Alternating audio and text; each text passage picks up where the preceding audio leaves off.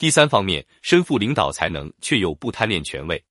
说实话，要论领导江湖强盗，虽然我很推崇林冲，但只是推崇林冲做梁山坡的首领，因为有特殊机遇。在梁山坡之外，林冲能否当得了首领，有很多不确定因素。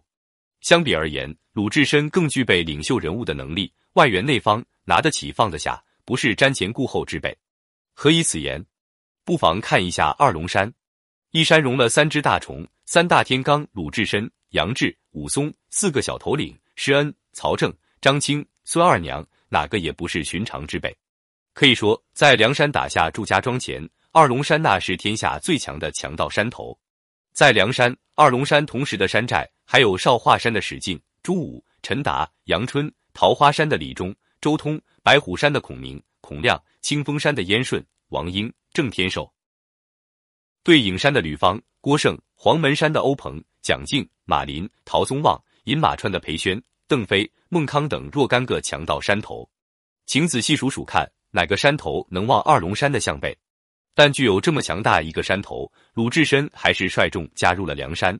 这次有《水浒》需要众英雄聚集演绎大悲欢的含义，但也不可否认，鲁智深的不贪山大王的位置也是个不可否认的因素，而以自身的权力的放弃。换来自家兄弟在梁山大团伙里发展是多赢之举，这在花和尚乐不得欲成此事。然后我们再来手上，浪子终于浪迹天涯。看了燕青留下的辞行信，宋江叹了口气，那个潇洒的让李师师都动心的燕小乙就这样走了。打败方腊半个月后，浪子燕青觉得该是自己退隐的时候了。既然要退隐，当然要与主人告辞，这是江湖人必然的功课。但在梁山有几个人身份是特殊的：铁扇子宋清、浪子燕青、鬼脸杜兴等人即是。他们或者是水泊梁山义哥的弟弟，或者是重要当家人的家仆。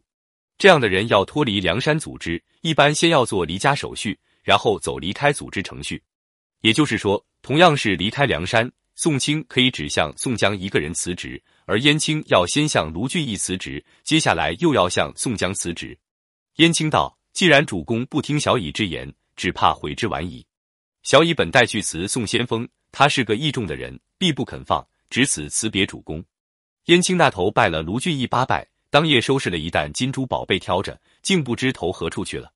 与主公卢俊义告别后，燕青采取书信方式告别老大。这封信让人看到了浪子的另一面。汝弟燕青百拜肯告先锋主将麾下，自蒙收录，多感厚恩。